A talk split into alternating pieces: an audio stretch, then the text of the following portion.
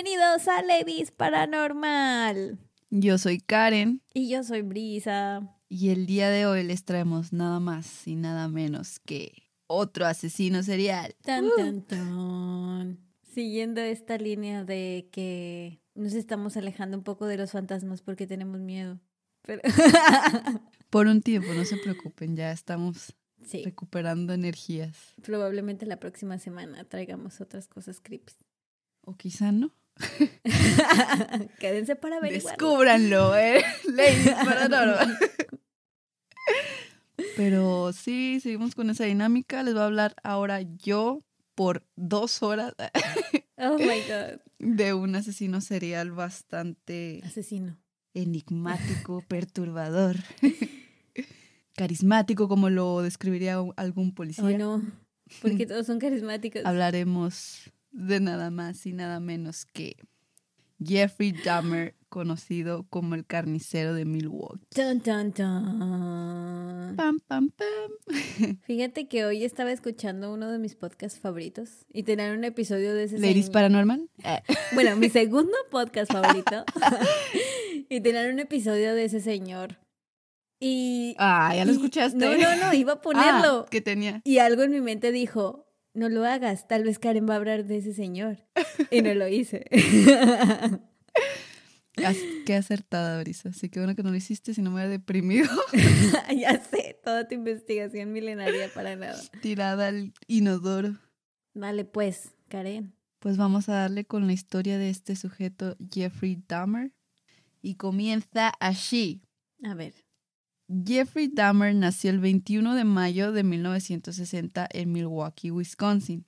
Fue el primero de dos hijos. Su madre, llamada Joyce Annette, trabajaba como instructora telegráfica y era de ascendencia alemana y galesa. Ulala. Y su padre era Lionel Herbert Dahmer, estudiante de química analítica en la Universidad de Marquette, de ascendencia noruega e irlandesa. Muy europeo el Dahmer, pues. Ya sé. Fíjate que quizás escuché algo perturbador. eh. Pero si está guapillo el, el mugre. a ver, enséñame una foto. A ver, espérame. Ah, bueno, ¿lo busco? Bueno, esto. Ah, pues sí. ¿No lo habías visto nunca? No, no lo conozco. Sí, ponlo, ponlo. Déjale busco en Google. Jeffrey. Digo, unas fotos no lo favorecen tanto, pero eh, en general es bien parecido. A ver. Ah, fíjate que sí, de joven estaba guapillo. Puedo, puedo, Ujú. puedo ver por qué, por qué le creían, tal Le vez. hacían caso. Ajá. Exacto. Bueno, teniendo eso en contexto, A diferencia de Ted. Bondi lo entiendo más. Porque decían que Ted También a Bundy- diferencia de Pogo, ¿qué pedo con Ah, no, Pogo sí estaba de la chingada. Pero. Sí, ese, a, a él sí no le entiendo cómo le salían las cosas. Bueno, a diferencia de otros asesinos seriales que sufrieron maltrato físico y psicológico, Jeffrey de pequeño tuvo una infancia bastante decente. Este niño fue criado en un hogar estructurado y fue amado por sus padres quienes dieron todo de ellos para darle una buena educación a su hijo. Mm, Sin embargo, mientras los años transcurrían, el matrimonio de Joyce y Lionel se iba deteriorando y esto generó que comenzaran a descuidar a nuestro pequeño Jeffrey. La ruptura en el matrimonio fue causada principalmente por la personalidad de la madre de Jeffrey, Joyce, ya que era de ese tipo de personas que siempre buscaba ser el centro de atención a tal grado de fingir estar enferma para poder ser apapachada. uy. O sea, la típica nadie brilla más que yo, perro. Como los estudios de Lionel abarcaban gran parte de su tiempo y lo mantenían fuera de casa, llegó un punto en la que esta artimaña que Joyce había creado ya no estaba funcionando. Así que un buen día sufrió una sobredosis con píldoras de Equanil intentando suicidarse. Pero no funcionó. Y lo que generó fue que creara una adicción a tal droga y fracturara aún más su matrimonio. What the fuck? A pesar de ser un niño feliz y juguetón, todo esto cambió después de que Jeffrey fue sometido a una cirugía para tratar una hernia doble a la edad de 6 años. Se volvió más callado y tímido. En la escuela, su maestra fue notando que Jeffrey se volvía cada vez más reservado, pero aún así y de alguna manera, este chiquillo lograba ser amigos. Dahmer llegó a declarar haber estado presente en varias discusiones fuertes que tuvieron sus padres, escenas muy difíciles para un niño pequeño, pero afortunadamente el amor que sus papás le tenían era cosa aparte y no cambió en ningún momento. Desde muy pequeño, Jeffrey demostró mucho interés por los animales e insectos. La familia tenía un perro como mascota y en un punto de su vida ayudaron incluso a alimentar a un ave que encontraron lastimada. Lionel después declararía recordar ver cómo su hijo observaba volar a este pájaro de regreso a la naturaleza con gran asombro. O sea, un niño normal, bastante normal. Pues sí, el niño está curioso de cierta manera. Ándale, pero esto, toma otro camino, vas a ver. No. Nada bueno. Poco después, Jeffrey se acercó a su padre, quien estaba barriendo algunos huesos de animales de debajo de su casa, sintiendo una inmensa curiosidad al verlos, preguntándole a su padre qué eran. Lionel se dio cuenta de que con el crujir de los huesos, Jeffrey parecía extrañamente emocionado, What? pidiéndole tocarlos él mismo. Sin embargo, su fascinación por la vida silvestre pronto se tornaría oscura, y Lionel entendería muy tarde que este fue el primer signo que su hijo mostró, evidenciando en lo que después se llegaría a convertir. Mm, O sea, todo fue culpa de Lionel por no detenerlo a tiempo. Lo debe haber matado. No, perdón, perdón, me dejen llevar. Incluso una vez Jeffrey llegó a abrir a un perro por completo para ver, entre comillas, cómo era por dentro. Después creyó divertido clavar la cabeza del can en una estaca y dejarla en el bosque para hacerle una broma a uno de sus amigos, diciéndole que encontró algo entre los árboles. Le Mm. tomó una fotografía como recuerdo. ¿Quieres ver? Oh, no. A ver. Parece como que fotografía de, de como un set de una película Mm, de miedo. ok. O sea, no se ve de miedo, simplemente se ve raro. Ya, ya te la mandé. ¡Ay, güey! ¿Qué pido? ¡Oh! Esa era la bromita. Imagínate que yo llegara a brisa, encontré algo en el bosque urbano, ven. En el bosque luego urbano. vieras esa cosa. No mames. Sí, estaba tocadillo, ¿verdad? Se ve, se ve heavy metal. Se ve como la ¿Verdad que portada sí? de un disco de Black Sabbath o algo así. En 1966, Lionel se graduó y encontró un trabajo como químico analítico. Esto ocasionaría que la familia se mudara a Akron, Ohio. Para ese entonces, Joyce estaba embarazada de su segundo hijo, David, nombre escogido por Jeffrey. Este embarazo fue un poco complicado para Joyce. Se vio más débil y era más propensa a enfermarse. Jeffrey recibía menos atención, lo que iba matando poco a poco su forma de ser tan alegre. Mm, Pobre chamaco. Un chamaco normal convertido en un monstruo. todo porque su mamá no le ponía atención. Todo porque su mamá quería esa atención que merecía su hijo. Dos años después, la familia se tuvo que volver a mudar por cuestiones de trabajo de Lionel. Jeffrey, para este punto, ni siquiera había cumplido aún los ocho años. Una noche, mientras la familia cenaba pollito KFC, Ay, qué rico. Jeffrey. nada, nada, es ese apoyo, pero hay que meterle sabor. Jeffrey le preguntó a su padre qué pasaría si pusiera los huesos del pollo en lejía. Bueno, pues se limpian, ¿no? Una pregunta tan normal en una cena Sí, familiar. claro, cualquier niño de 8 años te lo pregunta. Su padre, con grata sorpresa por la curiosidad que mostraba su hijo, decidió enseñarle cómo blanquear los huesos de los animales de manera correcta y segura, porque la seguridad es primero. Claro. Su padre nunca creyó que esto escalaría más. Pensaba que meramente era curiosidad de niño. ¿Quién sabe qué hubiese pasado si su papá jamás le hubiese enseñado eso?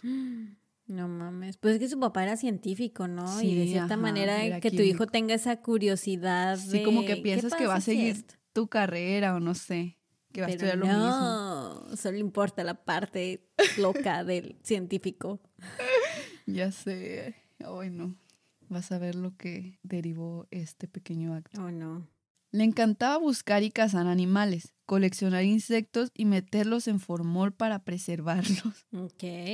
Con regularidad se llevaba algún animal a casa para disecarlo, deshaciéndose de los huesos en el bosque para que no lo regañaran. Yo a esa edad jugaba a las muñecas. No, disecaba animales. Espera, no está muy grande, ¿verdad? Ya, ya habíamos establecido que, que tú jugaste a las muñecas muy grandes. Sí, sí es cierto.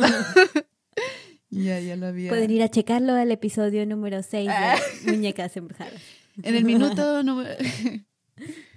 es cierto. Bueno, hubo otra ocasión en la que Jeffrey parecía haberse acoplado a su nueva vida. Incluso hizo un buen amigo llamado Lee, y se hizo muy cercano a una maestra a quien le llegó a regalar un botecito con renacuajos que él mismo había atrapado. Guácala. O sea, este niño en vez de dar manzanas estaba dando renacuajos en botes. Después se enteró de que la maestra le regaló los renacuajos a su amigo Lee, lo cual enfureció a Jeffrey. Se escabulló al garage de su amigo y envenenó a los animalitos vertiendo aceite de motor en el agua, matándolos a todos. Ay, los animalitos, ¿qué culpa ¿Verdad tienen? que sí? Con la matado al niño a la a ya sé. Ay, no. Al comenzar sus años de secundaria, Jeffrey se hizo un poco extrovertido y su principal fuente de felicidad era el alcohol. Le gustaba jugar bromas pesadas cuando andaba pedo, que eran bastante crueles. Por ejemplo, se burlaba e imitaba mucho al diseñador de interiores de su mamá que tenía parálisis cerebral ahí en la escuela para hacer reír a sus compañeros. Y también dibujaba con gises el contorno de cuerpos en el suelo de los pasillos de su escuela, haciendo alusión a, lo, a los que hace la policía cuando encuentran un cadáver. Ah, sí. Bueno, esa no está tan mal. Ah, pero se burlaba de un señor con parálisis. Esa, esa sí está mamona, es así. Lo del piso lo he visto en, hasta en la calle, ¿no? Sí. Están acá. Yo no. El otro iba caminando por la calle y de repente vi una así.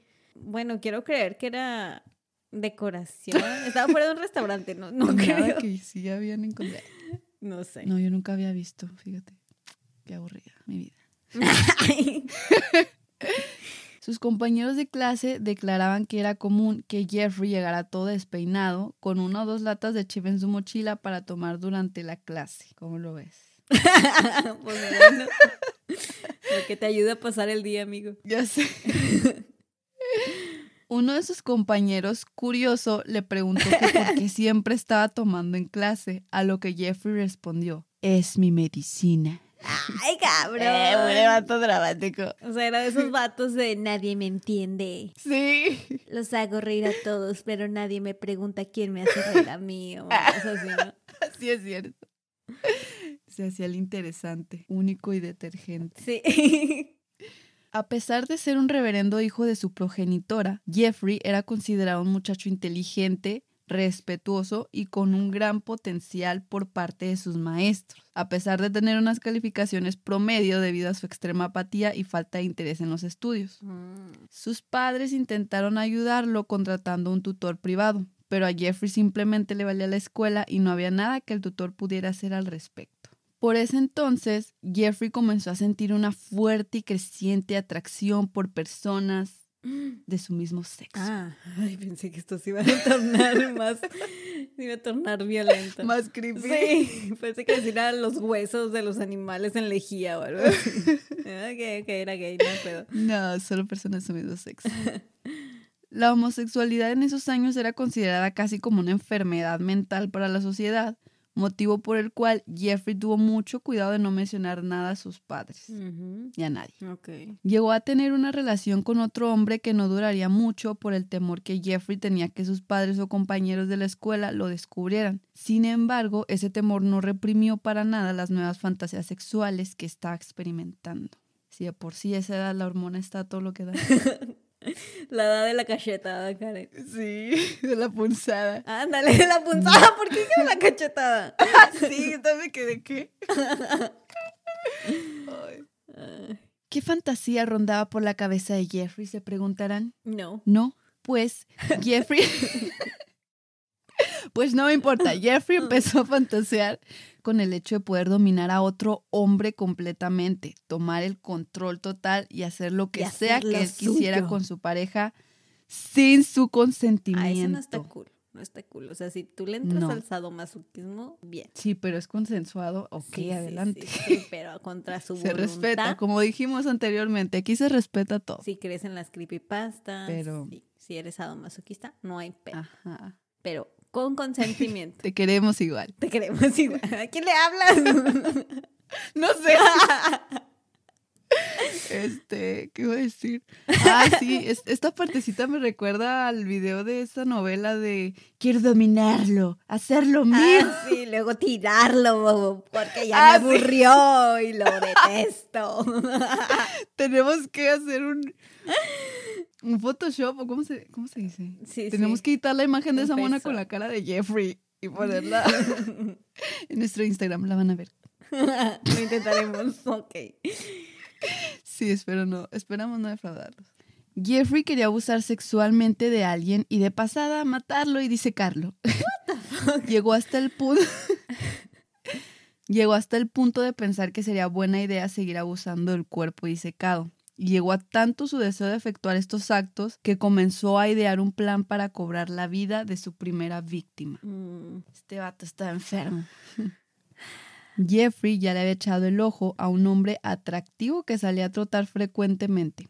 Ya hasta conocía la ruta de esa persona y sabía que había un punto en el que el hombre pasaba por unos arbustos bastante Mm. frondosos. Jeffrey ya tenía el plan perfecto sobre cómo esconderse y cómo atrapar a este muchachón.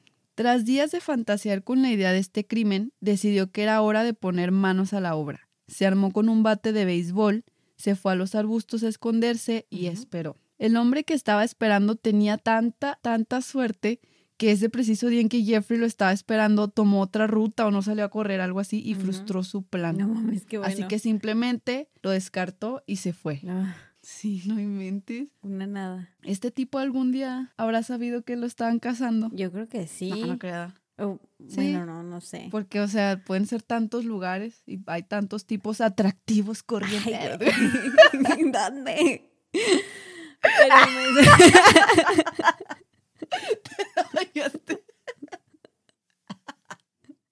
Ay, Brisa. Pero, pero no creo que este vato en el mundo hiciera al Jeffrey, ¿no? A lo mejor no. Entonces a lo mejor y sí nunca se dio cuenta. se fue a su isla de hombres guapos que corren. y fue feliz por siempre. Ay, qué bonito. Y se casó con otro hombre guapo. Ah. bueno, está bien. Muy probable, muy probable. Sentí que necesitaba un final feliz esa historia para él.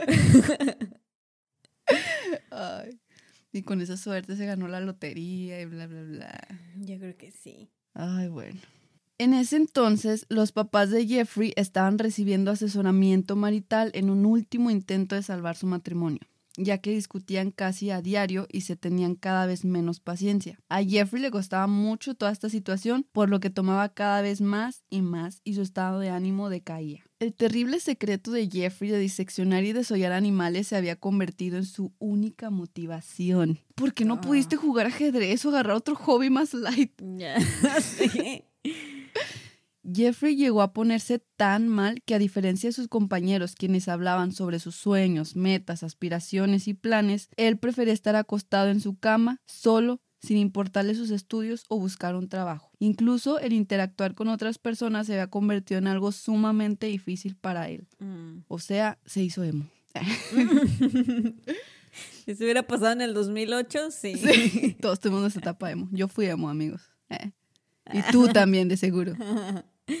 Nadie sabía qué pasaba exactamente por su cabeza, ya que era muy reservado. No discutía con nadie e incluso nunca se llegó a meter una pelea entre sus padres y mantenía su extraño hobby oculto para que nadie lo descubriese. Casi al cumplir sus 18 primaveras, los papás de Jeffrey se dieron por vencidos y se divorciaron. Mm. A diferencia de su mamá, Joyce, quien era muy egocéntrica y muy pocas veces le daba atención a Jeffrey, la nueva pareja de su papá, Sherry, se mostraba mucho más atenta al muchacho que hasta le sugirió entrar a la universidad al terminar la prepa, cosa con la que su padre Lionel estaba muy de acuerdo. Parecía que su vida estaba dando un giro positivo y que se le estaba dando la oportunidad de enmendar sus pasos, de seguir estudiando para obtener una carrera que lo ayudara a crecer como ser humano y convertirse en una persona regular, a pesar de sus incómodos años de adolescente. Somos regulares por haber estudiado una carrera. Supongo, a pesar de tus incómodos años de adolescente, Karen, Bueno, eres una persona regular he enmendado mi camino. Aunque Oh, creo que también. él no fue incómodo, creo que no muchos planean su primer homicidio de adolescente. Ándale, exactamente. Entonces fue normal mi adolescencia de emo. No fuiste tan incómoda al parecer. No, me siento mejor conmigo misma. Conmigo misma. Gracias, Jeffrey. ¿Qué? Pero desafortunadamente el destino de Jeffrey estaba por tornarse oscuro y este hombre estaba por liberar al demonio que habitaba en su mente. Ave María Purísima. Está a punto de convertirse en uno de los peores asesinos de la historia. La construcción de un horrible legado está a punto de comenzar. Ay, cabrón. Chan, chan, chan. Bien dramático, ¿verdad? Jeffrey se graduó de la prepa en el verano de 1978 a los 18 años de edad. Su padre Lionel y su ahora nueva esposa se fueron de viaje de negocios. Ajá. Mientras, mientras que su madre Joyce y su hermano David se mudaron a Wisconsin. Se quedó solo en compañía de sus turbios pensamientos y horribles Ah. deseos. Era solo cuestión de tiempo. Tres semanas después de graduarse, solo, sin nadie que lo distrajera, Jeffrey asesinó a su primera víctima, quien fue Stephen Mark Hicks, de 17 años de edad. Mm. Jeffrey había fantaseado con levantar a un hombre pidiendo ride en carretera para después matarlo. Y esa noche no solo tenía la oportunidad de estar solo, sino que precisamente mientras estaba manejando vio a este joven pidiendo ride, Ay, no. teniendo la oportunidad perfecta de cumplir sus horribles fantasías. Toda la suerte del otro vato que planeó Sí, se la robó este pobre muchacho. lo dejó sin nada. Ay, no manches, de hecho. Jeffrey lo recogió y lo convenció de pasar la noche en su casa, diciéndole que tenía unas cuantas cervezas, guiño, guiño. Steve-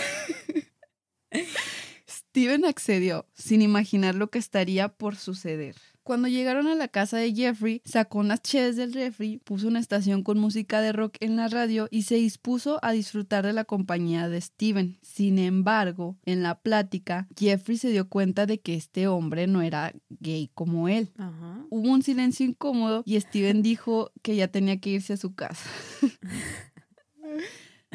Jeffrey no entendió. ¿Cómo que irse a su casa? ¿Cómo que se iba a ir su víctima a su casa? Oh Esto God. molestó a Jeffrey, ya que tenía demasiados planes para la noche y Steven los estaba arruinando al querer irse. Ay, Steven, eres un aguafiestas. no manches. Algo sucedió en la cabeza de Jeffrey. Se acercó a Steven por detrás mientras él estaba sentado y con una pesa de 5 kilos lo golpeó en la cabeza dos veces, dejándolo Wow. inconsciente. Una vez inconsciente, Jeffrey se subió encima de él y lo estranguló con la pesa hasta matarlo. Después le quitó la ropa y se masturbó encima del cadáver. Ah, ok. Sí, muy enfermo. Ni siquiera sé cómo reaccionar a eso. De hecho, muy incómodo. Esto generó una mezcla de emociones en Jeffrey. Una parte de él quería llorar por lo que había hecho, mientras que la otra estaba aliviado de que por fin había cumplido su oscura fantasía. Ah, qué pedo. Sí. A la mañana siguiente, Jeffrey pudo poner en práctica lo que había aprendido años atrás con su papá. Arrastró el cuerpo hasta el sótano, lo cortó y enterró el cuerpo en un pozo poco profundo en el patio. Semanas después, desenterró las partes del cuerpo, separó la carne de los huesos, la disolvió en ácido y volvió a enterrar los huesos en el patio. Los restos sobrantes de la carne los tiró por el excusado. ¿Y no se tapó? No, fíjate que Fíjate que en una entrevista eso le preguntaron de que, oye, ¿nunca se tapó tu retrete? Y Jeffrey dijo, ni una sola vez, carnal. Ay. Bueno, no así, ¿verdad? Pero así me lo imaginé yo. Qué. Ay. Seis semanas después llegaron su padre y su madrastra. Al encontrarlo solo en casa sin nada productivo que hacer de su vida, le ofrecieron inscribirlo en la Universidad Estatal de Ohio para estudiar una carrera con especialidad en negocios, cosa que aceptó. Sin embargo, la estadía de Jeffrey en la universidad fue un completo fail. No pudo dejar de lado su adicción al alcohol y pasaba la mayor parte del tiempo en su cuarto sin hacer tareas. A mitad del semestre, su papá fue a visitarlo para ver cómo le estaba yendo y se llevó una gran decepción al ver que su hijo estaba fracasando en todas las clases, a excepción de prácticas de tiro. Ah, Es como acá, yo creo, educación física. Ya ¿no? sé, ¿verdad? Pero a chinga, ¿en qué escuela les enseñan prácticas de tiro? Sí, yo también me quedé así como, bueno, Estados Muy Unidos. rica. Sí, ya sé. Al final del semestre, el GPA o Grade Point Average, que es el término que se utiliza en Estados Unidos para asignar el valor a las calificaciones Ujú. este, de los estudiantes, el GPA de Jeffrey era de .45 cuando la marca típica era de 4.0. No mames. Nada. Sí, le valió completamente. A su padre Lionel no le gustó nada esto y pensó que si no iba a estudiar, entonces habría un lugar perfecto para él en el ejército. En Ah. enero de 1979, Jeffrey se enlistó en el ejército de los Estados Unidos, se entrenó para convertirse en paramédico en el Fuerte Sam en Houston y se le consideró como un soldado efectivo por lo que se trasladó a Baumholder, Alemania, unos meses después. Mm, ok. Como que ahí pues le fue bien. Pues sí, supongo que la disciplina lo ayudó, porque creo que ahí en el ejército lo haces o lo haces, ¿no? Sí. No es como que tenga opción. Continúa. Una vez ahí, Jeffrey se desempeñó como médico de combate, que son militares entrenados para dar primeros auxilios y así. No era la posición ideal para él, ya que no toleraba ver la sangre. Un detalle que los psicólogos después explicaron que se debía a la culpa que Jeffrey sentía por haber asesinado a la primera víctima en ese entonces, Ah, Stephen ok. Hicks. Pero aún así dio su mayor esfuerzo en la milicia y todo. El ejército lo catalogó como un soldado de rendimiento promedio o un poco encima del promedio, pero Mm. salieron a la luz unos perturbantes rumores. Ah, se echaba los cadáveres. No manches. Te fallaste. O sea, sí se echaba, pero no los cadáveres. ah, ok. ¿A los enfermos? No. Ya pues, no. continúa con el tuyo, perdón. ¿A los perros de combate? ya me voy a callar ya. Fallaste, ¿verdad? Ay, güey. En el 2010, un soldado declaró que Jeffrey abusó de él en repetidas ocasiones durante un periodo de 17 meses. No mames. mientras que otro argumentó haber sido drogado y violado por Jeffrey en un vehículo armado en 1979. Se echaba a los soldados. Ah, ok. Bueno, pero otra vez en contra de. sin su consentimiento. Ah, sí, exacto. Ujú. Sí, pues ese era su hit. Su hit. El alcohol. El alcoholismo y su depresión jamás lo abandonaron, por lo que el ejército decidió darlo de baja con honores y regresó a su vida normal de civil en marzo de 1981. Como sintió que había decepcionado a su padre, no quería regresar a casa con él con la cola entre las patas, así que decidió probar suerte en Miami Beach, Florida, donde encontró un trabajo en un local de sándwiches. Su problema con el alcohol continuó a pesar de tener ya un trabajo estable y llegó a un punto en el que Jeffrey no pudo con sus responsabilidades de adulto. Te entiendo, Jeffrey, te entiendo. No creo, Karen, no digas Bueno, no, eso. no te creas, no te para nada. Solo en ese pequeño punto. Ay, güey. Su casero lo desalojó porque debía ya varias rentas. Así que la única opción que tenía era llamar a su padre para preguntarle si podía regresar a vivir con él, aceptando inmediatamente. Su papá lo quería mucho. Al regresar recordó lo que le había hecho al muchacho Stephen Hicks y se dio cuenta de un tremendo error que cometió y que si se descubría estaría en grandes problemas. Tan pronto tuvo casa sola, Jeffrey se apresuró al patio para desenterrar los huesos de su primera víctima. Oh Tomó un martillo y los pulverizó completamente para después esparcirlo por un bosque que está detrás de la casa de su padre. ¿What? ¿Por qué? Es que ah, ya es que había acabado un pozo y había dejado de los huesos. Sí. Entonces estaban a una profundidad muy... Ah, ok, ok. Tenía miedo que salieran. Sí, o sea, o que si llegasen a desenterrar o algo, luego, luego los iban a encontrar. Qué, qué curioso que, que sintió tanta culpa, ¿no? Sí. Bueno, usualmente. Sí, de hecho esa es una de las diferencias de él con los otros vecinos. O sea, los Sí, otros no sienten ni culpa ni nada. Al contrario, se como que vigorizan y quieren seguir haciendo. Ándale, exactamente. Bueno, pero imagino que no. también eventualmente, si no, no estaremos aquí, pero. No, pero sí fue diferente. Ay, no, Karen, no está tan guapo, no mames. fue diferente, yo te entiendo. no inventes. Ay, qué risa con este men. Mientras Jeffrey se deshacía de los huesos, esperaba que esas fantasías no regresaran más. Mm. Pero dos días después, no, no te creas, Ah, bueno. tan solo tres semanas después, sí, supongo que es mejor. Ay. Tan solo tres semanas después de haber regresado, En octubre de 1981, Jeffrey la volvió a cagar, haciendo enojar a su padre y madrastra. Después de haber bebido en exceso, Jeffrey fue arrestado por estar ebrio y por mala conducta. A Lionel se le había agotado la paciencia, así que él y su esposa decidieron que Jeffrey debía mudarse a otro lado para verdaderamente empezar de nuevo. Mm. A pesar de haberse convertido en un niño frío y callado durante su infancia, Jeffrey siempre demostró gran cariño y afecto por su abuelita, la madre de Oh. Lionel.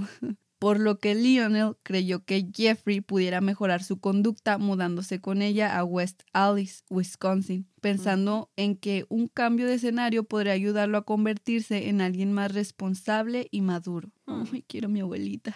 No. Saludos, abuelita. No va a escuchar esto ni de pedo. Jamás se enseñaría. Al mudarse, Jeffrey inmediatamente se adaptó a un estilo de vida más tranquilo y calmado que donde vivía. Su abuela prestaba más atención a su comportamiento que sus papás. Jeffrey la acompañaba a muchas actividades y la ayudaba con varios deberes. Su único inconveniente seguía siendo con la bebida, pero profesionalmente su vida tomó un giro positivo, consiguiendo incluso un buen trabajo en un centro de plasma sanguíneo donde extraía la sangre de los donadores. Mientras tanto, su vida personal iba en decadencia. Mm. Su comportamiento se tornaba cada vez más extraño, al grado de preocupar a la abuelita. No en un preocupes punto, a tu abuelito. ya sé, eso, está- eso es pecado. En un punto, su abuela entró al cuarto de Jeffrey y se sorprendió al ver un maniquí masculino en su closet, Oh, el cual usaba como juguete sexual. Oh, Me lo imagino todas las- como las abuelitas no limpiando y luego ya llega y limpia el maniquí y luego, espera, ¿Qué es esto? dijo, ¿qué es esto? Ay, mijito, ¿qué, qué? Ya todavía juegas con muñecas. mijo. no manches. También descubrió que tenía una pistola debajo de su cama. Wow. La viejecita no creyó a su nieto capaz de dañar a alguien con tal arma porque ella nunca había visto en él un comportamiento violento. Así que eventualmente le pidió que se deshiciera de ella. Todas las abuelitas nos ven como ángeles. Sí. No la culpo. Incluso si eres un asesino serial, pervertido, Exacto. violador, pulverizador de huesos. Tu abuelita jamás Ay, te pobre creería. abuelita de Jeffrey. En 1982, Jeffrey fue arrestado por exhibicionismo en frente de una multitud de alrededor de 25 mujeres y niños. Lo condenaron y multaron por una cantidad de 50 dólares más gastos de la corte. O sea, Pobres niños todos traumados Sí. este vato. las mujeres, quién sabe, pero los niños estoy segura que estaban muy traumados. Pues sí. ¿Qué? Esperen, checaré. no te creas. Su padre siempre estuvo ahí para pagar el costo de los errores de su hijo, con la esperanza de que un día cambiaría. Inclusive, Ay. después de ser atrapado, el señor Lionel continuó con este patrón. Ay. Sí. ¡Ay, Jeffrey! ¿Por qué hiciste eso, chingada madre? En enero de 1985, Jeffrey encontró empleo como mezclador en la fábrica de chocolate de Willy Wonka. ¿Qué? Perdón, es que fue lo primero que se vino a la mente. Se volvió en un palumpa o qué feo. Sí. Eh, Este, en la fábrica de chocolate Ambrosia en Milwaukee, donde trabajaba Ah, ocho horas ganando nueve dólares la hora, seis noches a la semana. Andaba billuyo. Disfrutó de ese trabajo y de la libertad que le proporcionaba. En ese entonces visitaba recurrentemente la biblioteca pública West Allis, pasando más tiempo leyendo libros y artículos del periódico. Y se volvió culto también. Mm. Vaya, vaya. Mira, mira. Eh, Guapo y culto. ¿Qué más quieres, Carla? que no sea asesino, quizá. No, es que eres bien exigente, mija. Ah. Ay, no. Ocurrió algo que reavivaría sus oscuros deseos. Un día, mientras leía en la biblioteca, un hombre pasó cerca de Jeffrey y le dejó una nota en su mesa, en la que había escrito. ¿Qué crees que escribió en la nota? ¿Te gustó? ¿Marca sí o no? Ah, no sé. él escribió un- algo un poquito más intenso. Le puso que él, o sea, le escribió, yo sí te haría una felación. A la verdad. Al grano. Al grano, exactamente. A pesar de que Jeffrey no hizo caso de la nota, despertó algo en él y sus fantasías de querer tener el control y ser el dominante Ay, regresaron. no. Ah, toda la culpa fue de este vato loco que le dejó una notita ahí en el la biblioteca. Todo por no guardarlo en sus pantalones, pinche vato sé, de la biblioteca. Entonces el culpable no fue Jeffrey, fue él. no lo excuses, Karen, no lo excuses. no te creas. Ay, güey. Como consecuencia, Jeffrey empezó a frecuentar bares gay, tiendas de libros y saunas en busca de un hombre interesado en cumplir sus deseos. Terminó prefiriendo ir a los saunas por la privacidad, mayor intimidad y por la atmósfera relajante. También para depurarse sus... Sus oscuras fantasías que se le salieran También por para los poros. sudar todas sus impurezas. Ay, no, man. Ya no entendí. Ay, güey. Al principio, frecuentó los saunas para encontrar parejas sexuales consensuadas, pero muy pronto comenzó a sentirse incómodo y frustrado de que sus amantes se movieran e hicieran ruidos mientras los complacía, o sea, mientras les estaba haciendo el abrazo especial. O el fruti sea, delicioso, como tú lo llamas. El baile horizontal sin pantalón. Te la bañaste. Ay. Con censura para que nos escuchen los pequeños. Ah, no te creas. no, esto no es para niños. Creo que que es está normal, demasiado para toda la familia. Ahora en vez de domingo con Chabelo voy a hacer jueves con Iris Paranormal. Ay. Ay, güey. Como ya había mencionado, a Jeffrey lo que le gustaba era el control total, ser el dominante y desde su perspectiva, los hombres no eran más que objetos para su satisfacción sexual. Oh my God. Comenzó a pensar en qué podría hacer para reducir la influencia que tenía su pareja durante el sexo. Así que la solución que encontró fue comprar pastillas para dormir. Oh, ok, pensé que iba, iba a ir más extremo. No, no, Jeffrey, tranquilo. ya, pues ya. Esto está tornando muy perturbador de mi no, parte. sí. Ah, ¿de tu parte o de mi parte? ¿De la mía? ¿No? De las dos Sí, partes. ya, ya. Salud. Es agua, es agua. Jeje. Guiño, guiño. wink, wink. Jeffrey mantuvo relaciones sexuales consensuadas hasta junio de 1986, que fue cuando definitivamente su curiosidad le ganó y empezó a drogar a sus víctimas echándole sedante a sus bebidas, Fuck. tomando así ventaja de sus cuerpos, violándolos sin importarle nada. Eso ya no está chido. Sí, Jeffrey. bastante enfermo. Este patrón se repitió tantas veces que la administración del sauna que concurría comenzó a desconfiar de él y le revocaron su membresía. Hasta le prohibieron acercarse así de que definitivamente. Ah, qué pedo. Sin embargo, nadie presentó cargos, por lo que Jeffrey simplemente se fue, sin sufrir las consecuencias de los violentos crímenes que ahí cometió. Era lo que te iba a decir, porque si hasta la administración ya sabes, porque varios clientes fueron y dijeron, este Ándale, vato me violó. exacto. Porque nadie fue a la policía. Me drogó y amanecí no pudiendo caminar. ¿Qué pasó? Ay, cabrón. Sí, ajá. Pero pues no, nadie se quejó, ni- o sea, con la policía, pues. Entonces, pues pasó desapercibido. Ok. Alrededor de esta época, Jeffrey leyó en el periódico sobre el funeral de un chico de 18 años, que había fallecido recientemente y había sido enterrado. Vio la fotografía del chico y se imaginó él mismo violando el cadáver. Oh. Entonces fue una noche al cementerio con una pala y empezó a cavar con el objetivo de llevarse el cadáver para violarlo. Oh, no, no, no. Pero se dio cuenta de que el suelo estaba demasiado duro y decidió abortar el plan.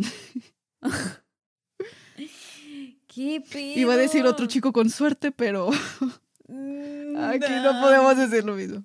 Lo siento. Digamos que sí. Par- bueno, dejémoslo así. Sí, ya. Ese año la policía lo volvió a arrestar por exhibicionismo. Lo atraparon masturbándose enfrente de dos chicos cerca del río Kinikinik. Kinikinik. No, nunca supe cómo decirlo. ¿Cómo? Kinikinik. A lo mejor, no sé. en agosto. Los policías se lo llevaron a la estación para interrogarlo y a pesar de haber confesado al principio, quizás sintiéndose culpable, cambió la historia alegando que solo estaba orinando cuando los chicos voltearon a verlo. Grados, o sea, me estaba sacudiendo ya. La, la pipí y estos sucios voltearon y me vieron. Sucio, más arréstelos a ellos. Ah, ya sé. Che, vato. Sorprendentemente aceptaron su respuesta y sentenciaron a Jeffrey a un periodo de prueba de un año con un asesoramiento adicional. Ok. O sea que... No, no entiendo. La policía ya había arrestado dos veces a Jeffrey y aún así no se daban cuenta del patrón. sea, Habían pasado ya nueve años desde el asesinato de Stephen Hicks en 1978. En el transcurso, Jeffrey había drogado y violado hombres y había sido arrestado dos veces por exhibicionismo. Ok. Ay, lamentablemente, este periodo de, entre comillas, quietud estaba por llegar a su fin. Mm. Jeffrey llevaba con regularidad hombres a la casa de su abuelita. Ay, es En tu West Alice. hijo de tu- Exacto. Ah, Mm. Se los llevaba para tener sexo con ellos. El baile embargo- sin pantalones. El. ¿Por qué? Sí. Sin embargo, en una ocasión, en noviembre de 1987, después de que le quitaron su membresía para el sauna, Jeffrey fue a un bar gay para buscar a alguien a quien pudiera llevarse a un hotel. Ahí conoció a Steven Tuomi, de 25 años, proveniente de Michigan, y tristemente se convirtió en la segunda víctima de Jeffrey. Mm. Jeffrey declaró que nunca fue su intención lastimar a este hombre. Yo le creo. Ay, mamá. que él solo quería drogarlo para poder violarlo y que cada quien siguiera su camino. Pero pues obviamente eso no pasó. No mames. Según Jeffrey, se despertó a la mañana siguiente y encontró a Tuomi quieto debajo de él. Mm. El pecho del hombre se veía hundido y estaba súper golpeado. También Jeffrey notó que su propio antebrazo estaba golpeado y lleno de manchas de sangre. Jeffrey declaró que se sentó sintiéndose en shock. Veía el cadáver y después sus propias manos intentando descifrar qué había pasado. Dijo que no recordaba haber matado a Tuomi y se llevó eso a la tumba. Jamás confesó haber asesinado a esa, a esa Ay, persona. por Dios. Estuvo raro. Más bien tuvo de esos episodios de ira cegada, ¿no? A lo mejor. Es que, o sea, bueno, lo vas a ver más adelante, pero todos sus asesinatos los confesó. Y ese fue el único que siempre se fui. mantuvo de que de ese- al chile no me acuerdo, hermano. Jamás recordó qué pasó, pero estaba seguro de una cosa. Se tenía que deshacer del cadáver. Jeffrey se había registrado en ese hotel con su propio nombre y se dio cuenta de que si lo descubrían, esta vez iba derechito a la cárcel. Se fue del hotel antes de hacer el checkout para ir por una enorme maleta donde metió el cadáver de Tuomi antes de llamar un taxi. Logró de manera satisfactoria evitar que lo cacharan, así que se fue tranquilamente al lobby a hacer checkout y tomó un taxi. El taxista le ayudó a subir su maleta a la cajuela y quejándose del peso de la misma hizo el típico chiste de pues ¿qué traes en la maleta? Un cadáver. Uh. Nada más que esta vez sí traía un cadáver. Jeffrey No se rió. no me digas. Jeffrey se rió y asintió con la cabeza. Se Oh. subió y... Sí, qué miedo. Se subió y fue llevado a casa de su abuelita. Mm. Pobre abuelita. Jeffrey dejó el cadáver en el sótano por una semana entera. Y durante esa semana, Jeffrey aprovechó a tener relaciones con el cadáver, masturbarse encima de él y comenzó a desmembrarlo para deshacerse de la evidencia. Mm. ¿Qué pedo? ¿Y la abuelita no olía nada o qué? Sí, sí se quejaba mucho de los olores. Ah. Comenzó separando la cabeza, brazos y piernas del torso para después filetear los huesos del cuerpo y cortar la carne en trozos pequeños. Metió la carne en bolsas de basura, mientras que los huesos los colocó en una sábana y los trituró con el mismo martillo que usó con su primera víctima. Ah, chinga. ¿Lo cargaba o qué pedo? Porque la otra estaba en la casa de sus papás, ¿no? Sí, sí, de hecho sí, sí, cuando se mudaba se llevaba todas sus cosillas, sus herramientas. Sus cosillas. ok. Por un tiempo, Jeffrey mantuvo consigo la cabeza de Tuomi como una clase de trofeo, envuelto en una sábana. Después la hirvió y la trató con una mezcla de detergente Hizo industrial y cloro para preservar el cráneo. ¿Eh? Hice un caldito. No manches. Su obsesión por los huesos nunca se esfumó, así que se quedó con el cráneo para satisfacerse sexualmente. What? Eventualmente el cráneo se volvió muy frágil para manipular, se deshacía, así que tomó su martillo, lo trituró y lo desechó. La policía nunca encontró esos restos. No, Pues pues obviamente no. estaban todos triturados. Mientras que con su primera víctima sí se sintió algo culpable, con Tuomi no fue así. Estaba confundido, sí, pero se dio cuenta de que incluso disfrutó todo el proceso que conllevó el deshacerse del cuerpo. Ya, vale, y la abuelita ni cuenta se dio. Pobre abuelita. Yo me tromé con la abuelita en este caso. Justicia por la abuelita de Jeffrey. Sí. Hashtag apoyen a la abuelita de Jeffrey. Hashtag abuelita Dahmer merecía mejor. sí, ándale. Eso me gustó más. El éxito que tuvo con Tuomi lo motivó a buscar activamente a su próxima presa.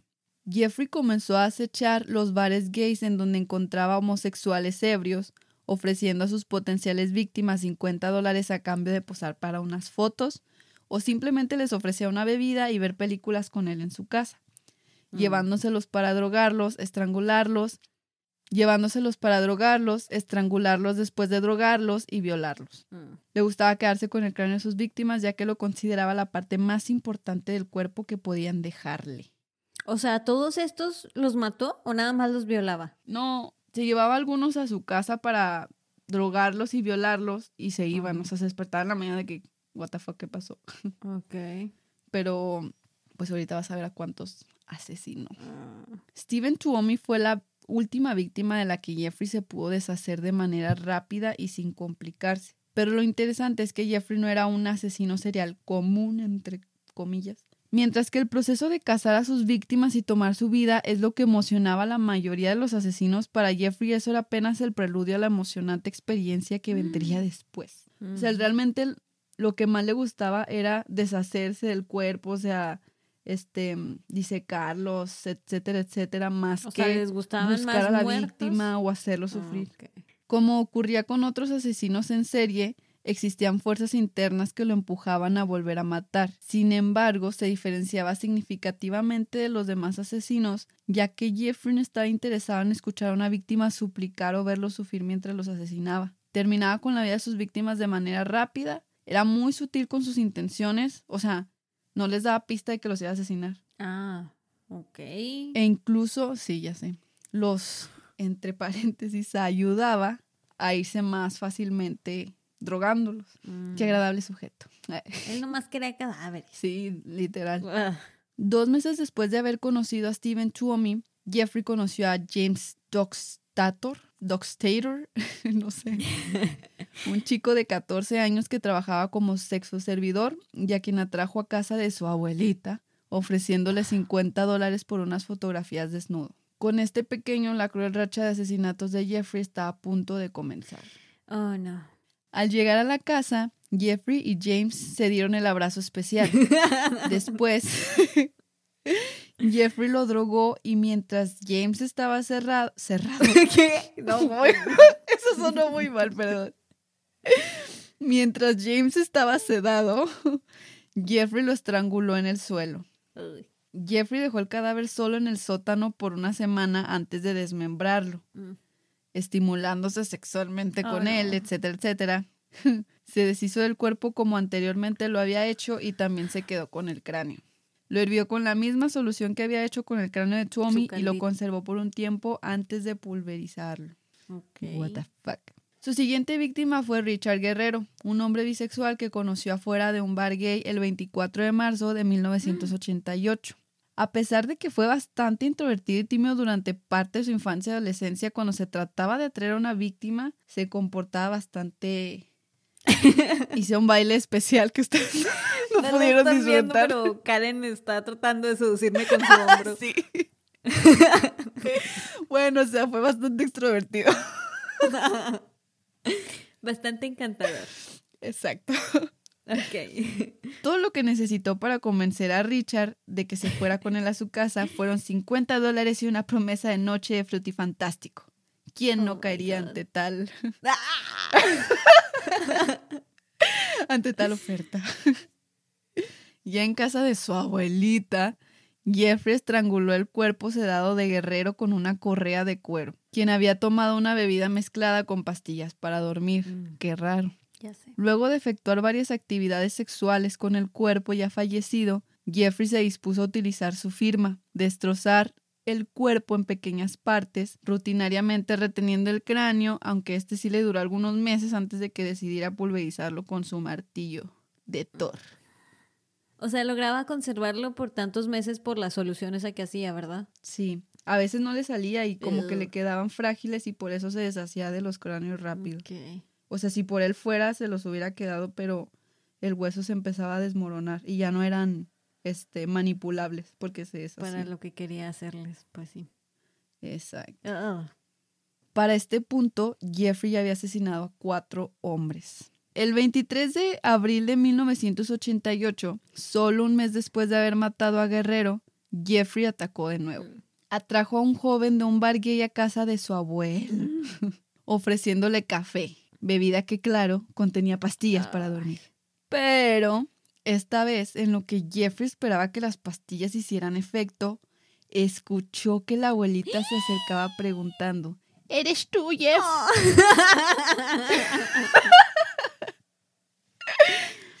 Rápidamente Jeff le respondió que sí, que estaba solo. Es como cuando estás viendo porno y que es.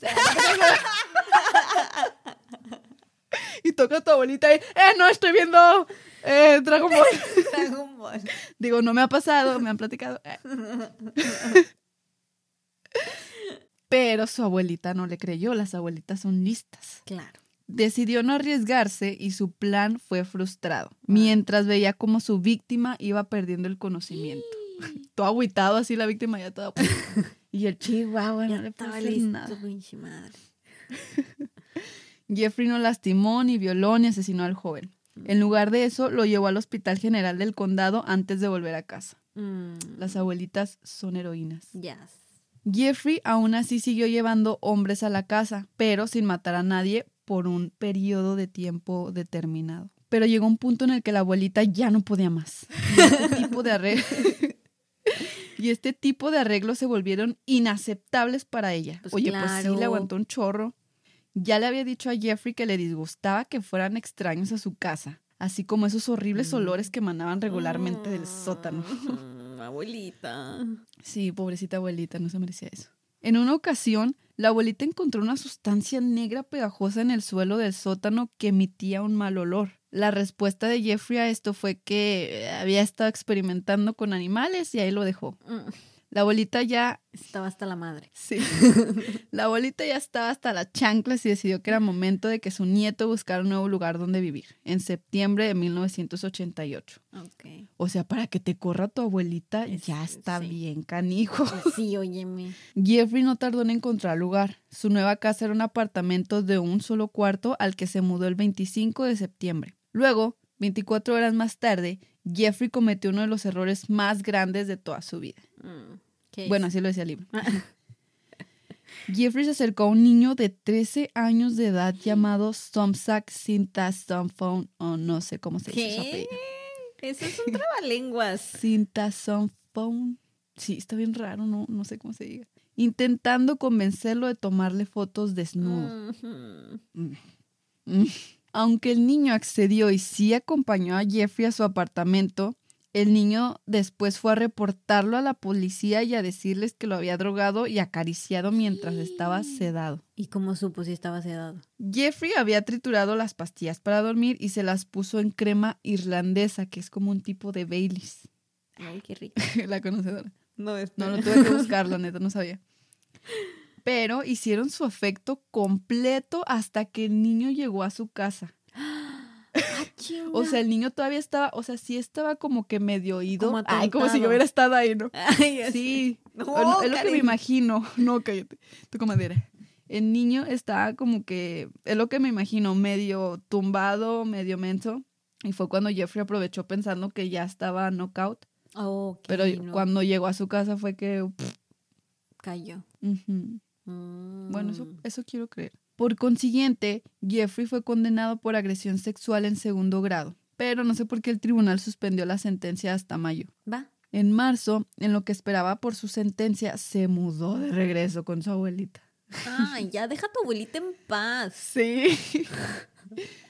Irónicamente, a pesar de estar en el ojo del huracán y que en su familia estuvieran todos asombrados por lo que había pasado, Jeffrey pudo tomar la vida de su quinta víctima. Mm, No mames. Su quinto asesinato fue un modelo birracial llamado Anthony Sears o Sears. Sears.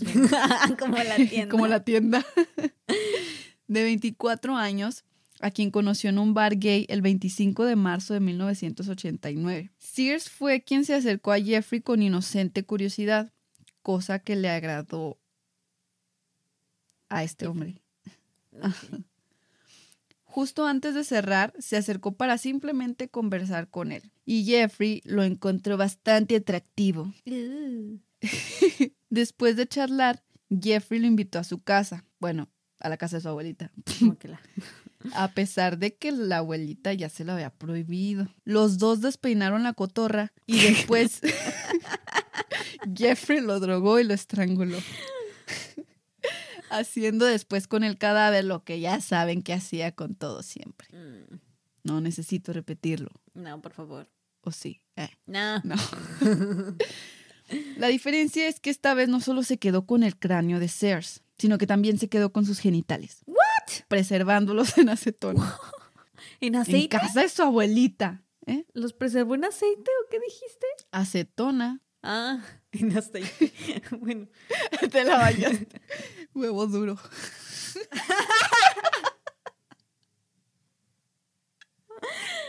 Ay, no. Qué grosera, Karen. Ay, Todo este tiempo hemos tratado de evitar decir Ya sé. la Albures, no. cotorra despeinada y tú con tus cosas. Ay, sí es cierto, ¿verdad? Nosotros censurando el sexo y diciendo otras cochinadas. En fin, la hipotenusa. Le pondré. Se convirtieron en dos de sus más preciadas posesiones. O bueno, si cuentas tres. no, qué grosera. Ya, pues se convirtieron en sus más preciadas posesiones por un buen rato. Ay. El día del juicio llegó. El 23 de mayo de 1989, su abogado cumplía su deber de defenderlo del cargo por el cual se le culpaba, sin saber que para ese día ya había cobrado la vida de cinco hombres. Mm, ¿Qué pedo? Pero todo eso fue por lo de la violación del niño, ¿verdad? Sí, porque había, ajá, porque había toqueteado a un niño sedado. Se le dio la oportunidad a Jeffrey de defenderse y le echó la culpa a su alcoholismo, como todos los hombres. Su manera de hablar convenció a los de la corte y tuvo cuidado en mostrarse arrepentido y decepcionado de lo que había hecho. Ahí sí fue manipulador. Dijo que quería tener la oportunidad de obtener ayuda para darle un giro a su vida, pues los convenció. El juez suspendió la sentencia de Jeffrey y lo puso en libertad condicional en lugar de mandarlo a la cárcel.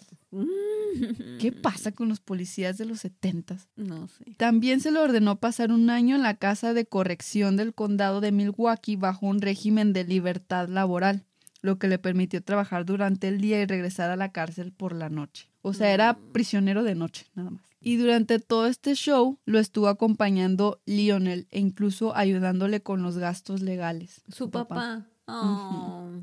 Siempre se mantuvo apoyándolo y creyendo que iba a, enderezar su camino. Sí.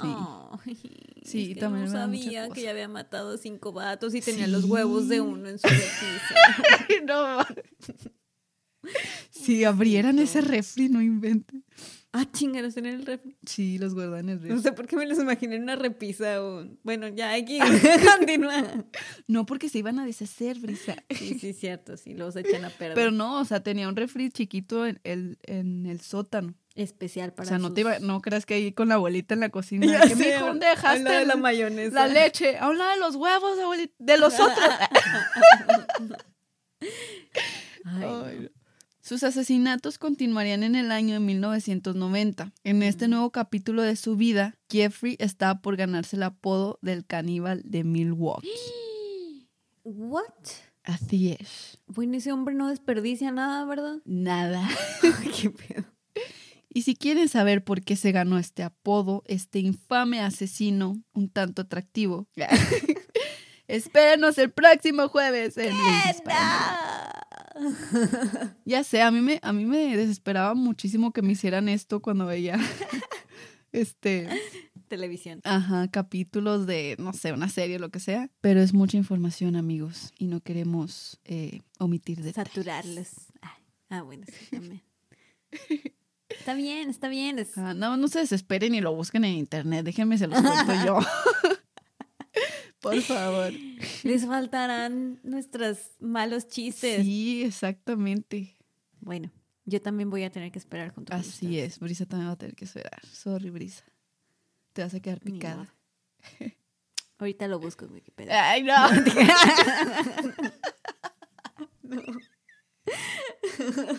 y pues bueno, Brisencia, ¿tienes alguna recomendación el día de hoy? Mm, pues esta semana empecé una serie de Netflix que no Mm. es, no es nada nueva, pero está interesante. Y de hecho tiene que ver con los asesinos seriales. Se llama Mindhunter. Lo más seguro es que mucha gente ya la conozca, pero yo la acabo de descubrir. Pues yo sí la he escuchado, pero no la he visto. Entonces le voy a echar un ojo. Sí, se trata de, de dos agentes del FBI que están haciendo entrevistas con asesinos seriales y, y criminales de ese tipo para empezar a desarrollar los perfiles psicológicos. Ah, no manches, qué chido. Sí, creo que está basado en, en un agente real del FBI de los Ujú. setentas, pero no, no he leído mucho acerca de él. Pero se me hizo muy interesante porque tiene varios mm, cameos, pudiera decir, Sí. de, de varios asesinos. Ah, no manches. Entonces, no sé. El primer episodio estuvo interesante. A ver, los demás, si alguien la ha visto, comenten Sí, qué platíquenos. les pareció. Si les gustó, qué onda, yo lo voy a ver también. Se me hace, se me hace muy interesante, así como me lo cuentas. Sí, se ve, se ve padre. Tiene dos temporadas. ¿Ah, Están sí? cortitas. Sí, Ah, qué buena onda. están cortitas, pero son de esos episodios de que una hora completa. Pero- Uh, Nomás son como 10. entonces- perfecto para esta Navidad. Nada que ver. pero- Para las vacaciones de Navidad. Ándale, sí. Muy bien, lo voy a añadir a mi lista de Netflix. A mi enorme lista de series que no he visto. Pero bueno. Este, pues ese fue el episodio de hoy, compañeros, amiguitos. Amiguitos. No se pierdan este el siguiente episodio que para que nos escuchen decirle diferentes nombres al sexo como hundir el Titanic, azucarar el churro. No hagan enojar a su abuelita, por favor. Las abuelitas son ángeles. no guarden los huevos en, En- su en la refri. tierra. Si van a llevar hombres extraños, consíganse su casa. Ya sé, cuídense. Si saben dónde está la isla de los hombres guapos con suerte. que trotan, avísenos. y un saludo a sus abuelitas. Las abuelitas son lo mejor. Yes, las abuelitas rulean. Sale. Bye.